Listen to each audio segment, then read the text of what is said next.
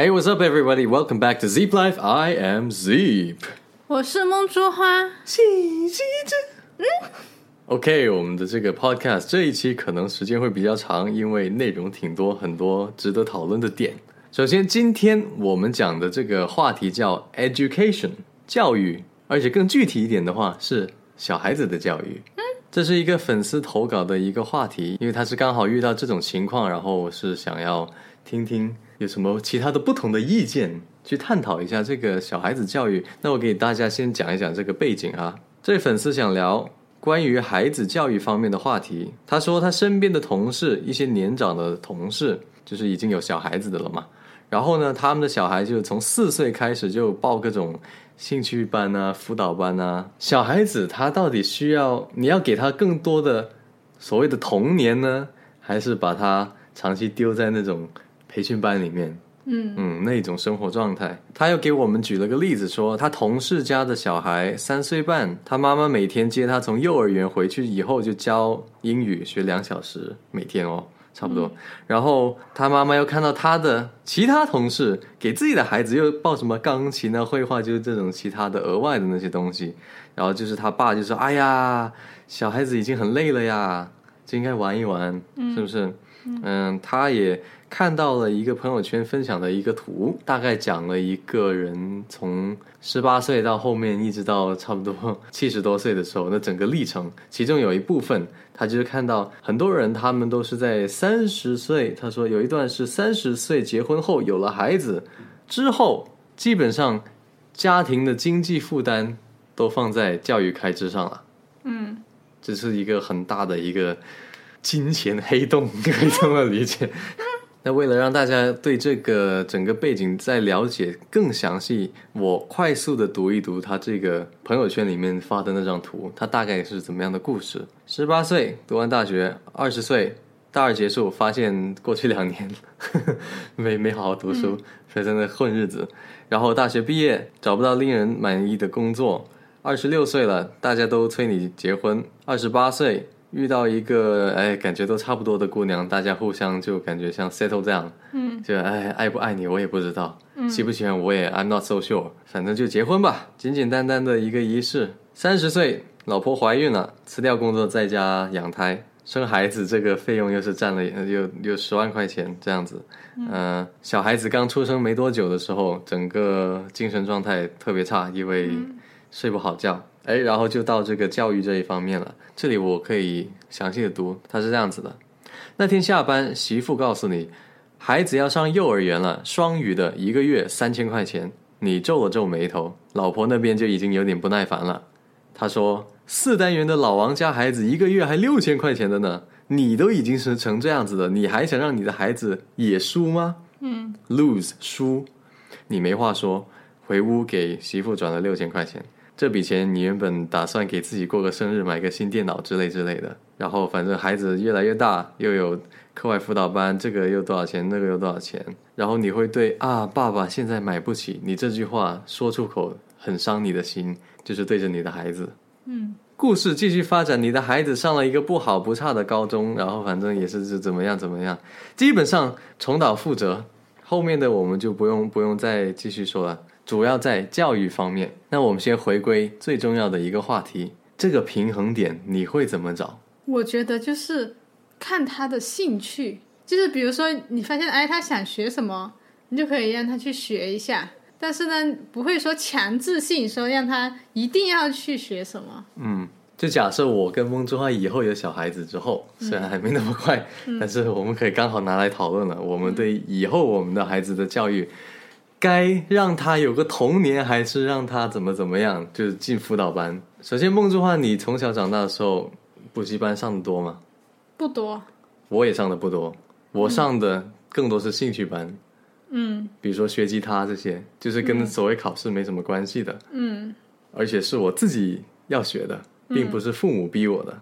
嗯。所以我就从自己的这个经验来说，这些兴趣班这些东西啊，是小孩子自己想要学的前提下，那个学习效果是好很多很多很多的。嗯然后，如果现在你问我，我现在二十多岁的人，我在真正开始出来工作，要要独立自主，就自生自灭的这个时期之前，嗯，我学了那几个技能，对我现在的工作有没有好处？有，而且我也希望，如果能够重新再来的话，我会在我学生时期学更多的东西。嗯，虽然我已经也我吉他没怎么弹了，但是但唱歌有学，表演这个算是自己的兴趣，且是当时大学的专业。嗯画画以前有一点点基础，嗯真正最拿手的其实就这几门了。嗯，所以如果我们以后有小孩子之后，他要不要学一些额外的东西呢？他愿意学，我是全力支持，前提是他要自主愿意。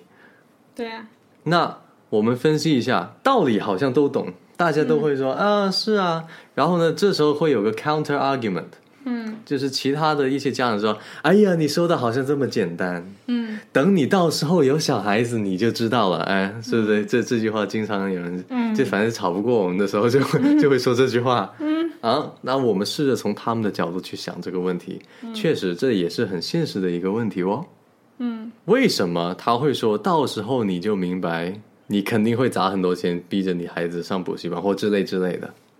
我觉得就是他会觉得来自那个同，就是他周围的那个圈子的那个压力，就大家都去上，嗯。然后呢，但我觉得这只是一个表象的，最深层次的原因就是他没有能力让他小孩以后可以过上一个比较舒服的日子，所以他会他会觉得，哎，我要逼我的小孩去成为一个很优秀的人，因为我没能成为这样子的人，是不是他们的？因为如果像我接触到有一些家长，就是他们家庭比较富裕的话，嗯他们对小孩不会那么苛刻的，他他会希望他说他去做一个好的人，去呃做一个就是不要去做坏人，是一个品性比较好的。然后呢，他就他自己也明白，就是我以后他小孩的生活不会很困难，因为我已经给他很好的一个经济基础，条件嗯啊，所以他们那种父母呢，反而可能他就心态上会比较好。嗯嗯。那我们现在讲讲这两个极端情况，一个是特别贫穷，一个是特别有钱。嗯那特别有钱，那那肯定啊，他小孩子是吧？你爱学不学，反正呢，爹妈已经给你 几千万的 那个家产在那里，你也你也肯定用不完的，所以你是衣食无忧。那个极端情况没没太多的参考价值，OK？因为绝大多数人不是这种情况。好，极度贫困情况嗯就是就是只能靠读书出来，然后就是改变人生的，嗯可以理解。嗯但我们现在可能在听这 podcast 的各位观众，或者你心里面也有这样子疑惑的，你们也不是这种极端贫困情况。嗯其实大部分就是现在的普通中产的这种情况，夹在中间的，嗯是不是？嗯他们主要是想知道到底我的孩子该不该去给他，就是多学点那些乱七八糟的东西。那首先像我说的，我自己的经验，嗯，当然学多点东西一定有好处。对，OK，所以实际上这问题的核心并不在于说该不该学东西，嗯。因为答案是该，对啊，肯定该啊，嗯。学越多越好呢，嗯。对不对？真正的问题，我觉得是他会觉得让小孩子去学那些东西的原因，是因为他们有压力。对呀、就是我刚刚说的嘛，就是因为他们觉得有压力，嗯。他们没有足够的能力，嗯，或者说那一个基础，让他觉得不用担心。对，假设他要学奥数，或者他要学钢琴，或者要学吉他，要学唱歌之类的，嗯家长逼不得已只能花钱，除了是感受到其他同龄小孩子的那些对比的压力之外，嗯另一方面很现实的是，因为家长他不会这个，嗯他教不了，嗯他只能去找外面的老师。嗯所以那天我就会跟另一个朋友在那里讨论，我说假设我们我跟梦之花以后有小孩之后呢，他说一般人可能是会两个东西会很大的支出，一个是房子，嗯一个是教育支出。嗯我当时跟我那个朋友讨论的时候，我的 argument 是，我的教育支出其实不会那么高，在金钱上不会那么高。为什么呢？现在有哪些东西是特别需要 就觉得有市场竞争力的？以后英语能力是不是？嗯，我完全可以教他呀。嗯，是不是？嗯，如果是艺术方面的一些东西，唱歌表演，我完全可以我来教他呀。嗯是不是？嗯，金融方面的那些理财东西，蒙珠花可以完全教他呀。嗯，这些大家想破头脑想去。花钱去让自己的小孩去学的东西，我们自己都能教。所以我当时我说我的 argument 是房子是每个人都会有压力的。嗯，那教育支出这个是更 flexible 的。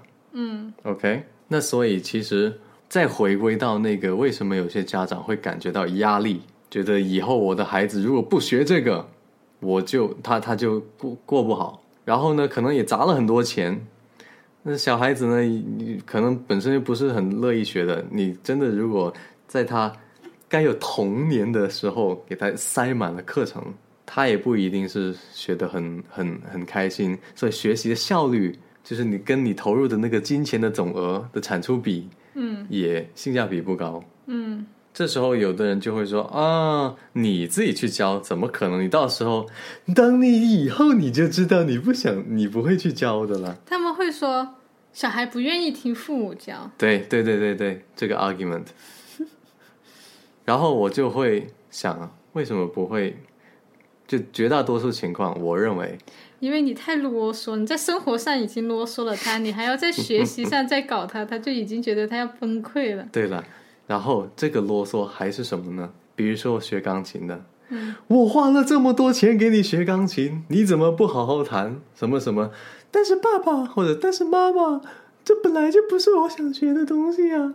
但是我给你花了这么多钱，你我怎么不学呢？不不不，这真正的矛盾点是什么？是一个不是说硬给你学，而是做好榜样。嗯，什么意思？就是你也一起学了。对啊，一方面我至少以后如果我们的小孩子，嗯，他要学一个东西。如果他学一个并并不是那么乐意的，或者说也不不说排斥，但是就是 normal 的，嗯，给他保持学习的那个动力的话，我会以身作则，嗯，跟着他一起学，嗯，或者带着他一起学，因为 OK，现在我的英语是很屌啊，嗯，我可以不断的跟他啰嗦，以后你看你要你你爸英语这么好，你你以后啊也要学好英语啊，因为这很重要啊，啰嗦啰嗦啰嗦啰嗦啰嗦。嗯，学得进去吗？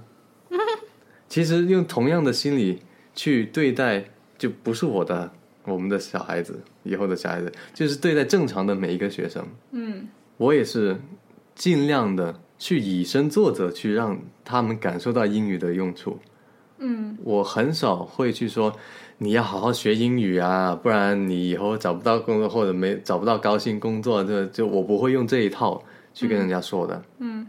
这也就是为什么我去跟我我自己拿自己英语作为一个例子的话，我不会是一个单纯的英语老师，嗯，我一定不会是个单纯的英语老师，嗯，为什么呢？如果我是个单纯的英语老师，教英语是我的生活的全部的话，嗯，我在我学生的那种印象中就是啊，你不就是因为就教书而已嘛，哦，所以你学英语学的那么好，最终出来就是就就只能教书了。嗯，会有这种这一部分的怀疑在里面。嗯，所以我教英语，我会拿我的英语看书也好，做配音也好，嗯，唱英文歌也好，嗯，去表演也好，我是要让我的学生看到我有这门技能是真的是可以去拿来做事情的。我是一个拿英语真的是在做事情的，是个 practitioner。包括我为什么我当时在学表演的时候，我特别喜欢那些，就是外面请来的那些那些叫 guest speaker，嗯，对吧？嘉宾老师，嗯，因为他们是平时就是做，真的是拿这项技能去做事情的，而不是天天只是来你应该怎么做，你应该怎么做，不是理论上的这样的人。就是你要以一个自身的榜样，让你的学生知道你传授的这个知识是。可以用来做事情的，对，不仅仅是个知识。因为已经，我已经见到不少的同学已经开始怀疑我学英语到底有个鸟用。他们说我现在工作根本就用不上英语啊，或者我认为我我以后就就不会去去去用英语了。嗯啊，如果我要说句实话的话，如果你已经铁了心，你以后是不会用英语的，嗯，就打死也不会用的，根本就不往那个方向走了。嗯那我可以很直白的告诉你，学英语对你真的一点用处都没有。嗯真的一点用处都没有。但是往往有机会出来的很多新机会，都是留给那些会英语的人。那只能是说，我会跟那个学生说，你你自己对你自己未来的规划是有长远的规划没有？嗯所以这回到教小孩子的时候，你也是要这么去想，你对你小孩子未来的规划是怎么样的？他他认不认同这个规划？嗯你能不能 convince 他这是对的？嗯那你就要以身作则。那现在大概知道小孩子该不该去学那些东西了，是不是？嗯嗯，OK。那另外一个是，好，既然我们知道是要去学，那假设如果你是本身家长就本不会这个东西，那怎么办？那没办法，只能给钱，是吧？那不考虑这个家长会不会这项技能的前提下，如果要给未来你的小孩子学某项技能，哪几个技能是我们个人认为比较有用的？第一个财商咯，嗯哼，我完全同意。嘿嘿。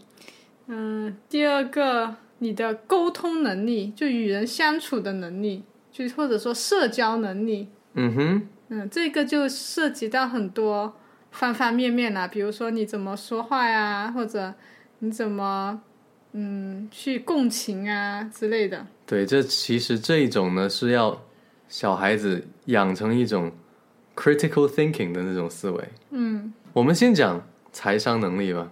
嗯，从什么时候你觉得财商这个真的是很重要？从他对金钱有概念的时候就可以开始了，嗯哼，不一定说要到一年级、二年级，只要他是对提出说，哎，这个知道说，哎，买我买东西需要钱，或者说就你知道有这这个钱的概念的时候就可以开始了。嗯，就会尽可能早的去让他了解钱是怎么运作的。嗯钱在这个世界上它是扮演一个什么样的角色？嗯我自己是大学毕业之后，差不多大学接近毕业，呃，对，刚毕业的时候，这个这个时间段，我才真正的去接触到钱这个东西到底是怎么运作的。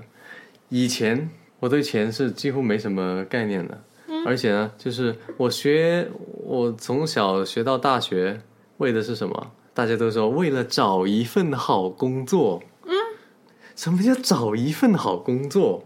没有人跟我详细讲过。嗯，其实说白了就是，是你你找份好工作是为了什么？不就是为了钱吗？嗯，那所以我就会重新思考。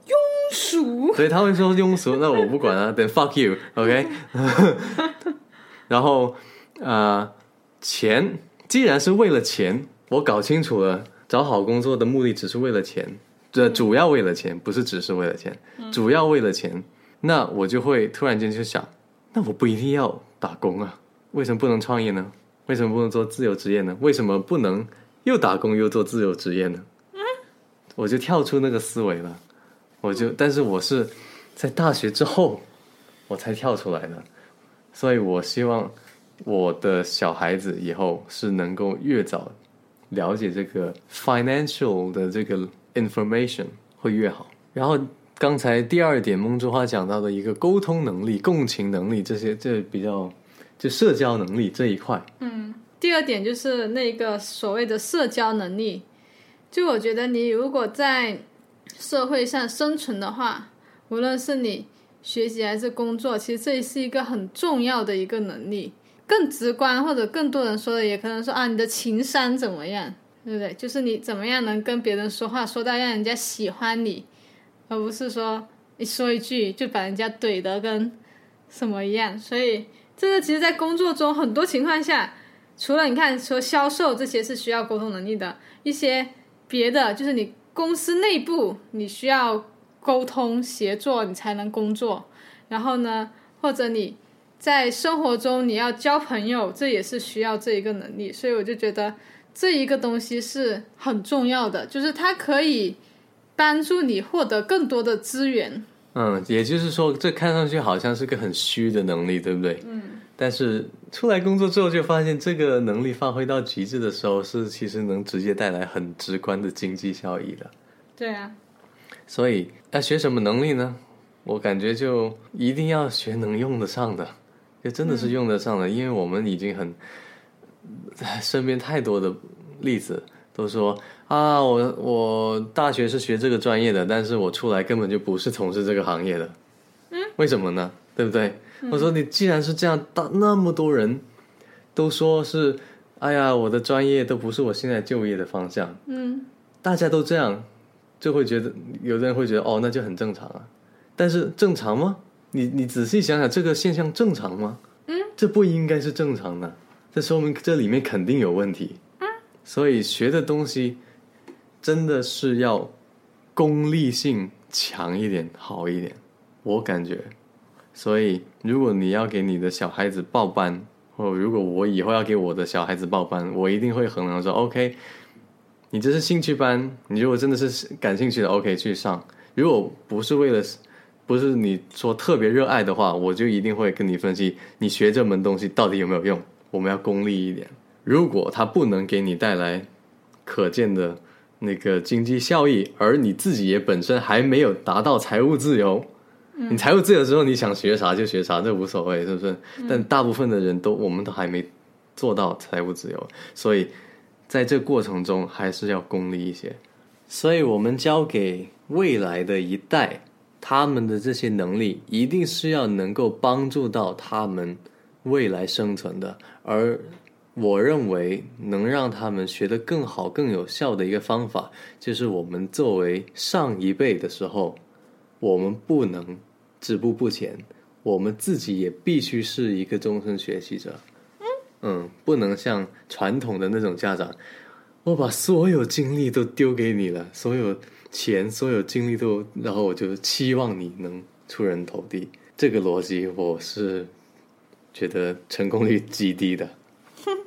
OK，这就是我们这期 Podcast 想讨论的，就我们表达我们自己的这个对于小孩子未来教育的一个观点。如果你们也还有别的问题想一起来讨论的话，也可以私信我们哦。也可以私信我们，跟我。跟 Zip 或梦之花撕逼，这关于这个 这个话题的你的不同观点，我们也欢迎。嗯，那我们下期再见。I am Zip，我是梦之花。See you next time。